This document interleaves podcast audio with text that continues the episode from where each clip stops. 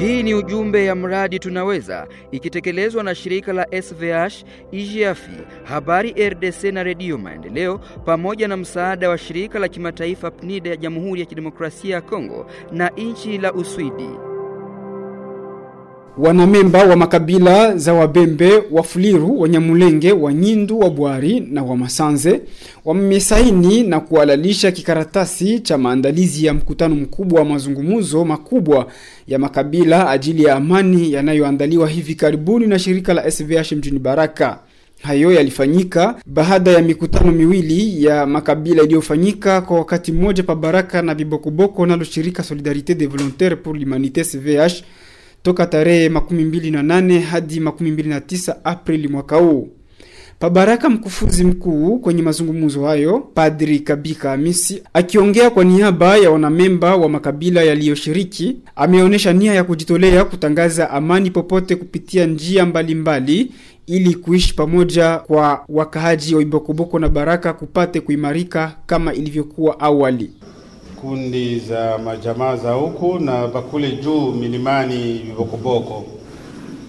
Inaomba kuitairisha, na ndio maana tulikuwa hapa makabila mbalimbali mbali zenye kuwa hapa Baraka kama vile Wafulero, Wanyindu, Wabembe, Wabwari na wengine, ili tupate kufikiri pamoja nini inaweza kufanyika kusudi ili uhusiano iwezi tena kurudia. Kwa ujumla, watu waliomba waliomba kwanza serikali kuu ikazie kabisa kulinda usalama ya rahia na mali yake hapa hapa kwetu Baraka na pale Viboko Vibokoboko.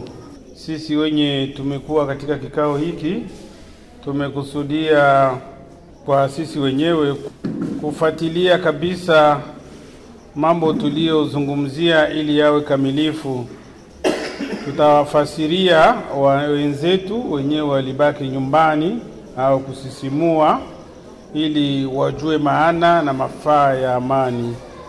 Tutakuwa pia mikutano mbalimbali mbali itafanyika iwe kwa njia ya michezo, iwe kwa njia ya mipira, iwe kwa njia ya utangazaji wa Injili au kwa nyimbo za Injili, kwa kusaidia ndugu zetu ambao hawako pamoja nasi hapa kupata kujua kile tulichofanya na sababu ya kutafuta amani. Pabaraka kama vile Bibokoboko, washirika wamechambua kwa undani hali ya vyanzo vya mizozo kati ya makabila toka awali tarafani Fizi. Hivyo walifurahishwa na kuwepo kwa mikutano ya aina hii na mwishowe kusema kuweka jitihada zao na michango yao ajili ya amani yenye nazapatikana.